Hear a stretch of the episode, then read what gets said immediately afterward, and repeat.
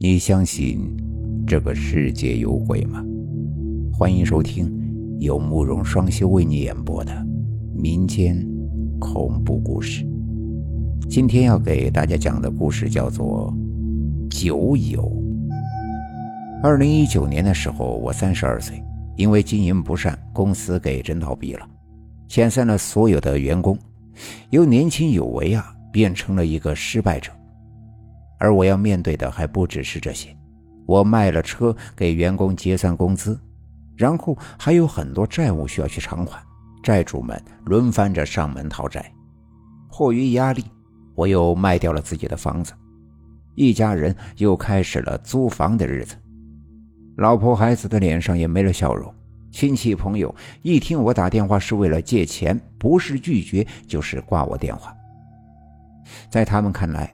我根本就翻不了身，会有借无还，对我呀全都避之不及。我们家从小康水平一下子变成了捉襟见肘。很多人可能不明白，想东山再起为什么那么难？你没有资金，以往的人脉和经验呀，也毫无用处。为了还债。我开始了白天送外卖，晚上做代驾的工作，每天几乎是连轴转。回到家之后，都已经是后半夜了，而家里也不再温暖，没有等你的灯，没有孩子叫爸爸回来了。我差不多每天都是一个人对付着吃上一口，而这样的日子也不知道什么时候是个头。我渐渐的。有了想要寻求解脱的想法，那样就不会成为父母和妻儿的负担。这个想法一直萦绕在我的脑子里，直到那天我收到老婆的信息。她说她带着孩子回娘家了，而她带着孩子回娘家是因为白天又有债主上门讨债，吓到我儿子了。那一刻，我觉得浑身都没了力气，瘫坐在路边。我看着眼前的车水马龙，感觉自己对于这个世界就是多余的。我在路边坐了很久，直到肚子饿了，就找了一个路边摊，点了很多的菜。当然，我已经很久没有这么奢侈了。点完菜之后，我又要了很多的酒。我的想法是，吃饱了这一顿，这辈子呀，就算是完了，或跳楼，或投河，总之是要解脱了。所谓酒入愁肠，我是越喝越难过，越喝越沮丧。我也舍不得孩子，舍不得父母，可只要我一死，他们就不会再跟着受累了。我接连喝了几瓶酒，已经醉了。这个时候，感觉有个人走了过来。兄弟，一个人怎么点这么多菜啊？这个人坐在了我的对面，跟着我攀谈了起来。哼，最后一顿了，吃好点吃完呀就跟世界说拜拜。我当时也无所谓了，临死前能够有个人说几句话也挺好的。嘿，兄弟，我陪你喝一杯吧。于是我跟那个人喝了起来。几杯酒过后。这个人知道了我的经历，开始开导我。兄弟，以前呀，我也和你有过同样的经历，也和你一样看不到出路。可是，你以为死了之后就解脱了？你有没有想过你的家里人、你的孩子、你的父母？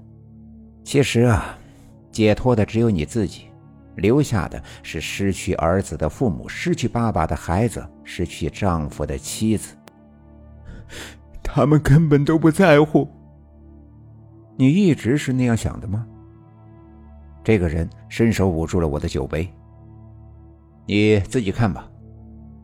接着把手拿开的时候，让我往杯子里看。我不知道他是会变魔术，还是我喝醉了眼花。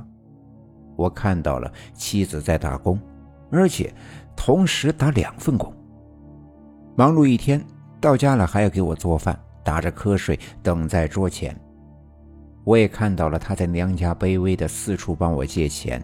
我看见了父母卖了老家的房子。我在疲于奔命的时候，也完全没有顾虑到他们在干什么。我在抱怨的时候，他们都在为我奔命，而我却只想要自己解脱。我就是个混蛋，是个懦夫。我控制不住，嚎啕大哭。累了就歇会儿，睡上一觉，醒了接着干。只要活着呀，就有希望。这个人拍了拍我的肩膀，让我累了就歇一下，然后再努力，总会渡过难关。我当时也的确是太累了，趴在桌上就睡着了，直到有人把我叫醒。哎，醒一醒！我抬头看了看，是老板。你没事吧？我以为又过去一个呢。这老板看我一直趴在那儿不动，怕我喝死了，就叫醒了我。啊，老板，我朋友呢？我当时脑子清醒了很多，因为没有看到跟我一起喝酒的人，就问老板他是什么时候走的。哎，什么朋友？一晚上就你一个人在这儿一边喝一边哭？老板却说。我一直就是一个人，自言自语的在那儿喝闷酒，根本就没人陪我。我当时就懵了，我这是做梦了吗？可那也太真实了。结了账，早点回家吧，别让家里人惦记。老板，你刚才说以为又过去一位是啥意思呀？哎，前一段时间有个人在我这儿自杀了。就这酒喝的农药，老板说前些日子有个人死在他那儿了，听说呀是生意赔了钱顶不住了，哎，哦对了，他那天呀好像就坐在你那个地方。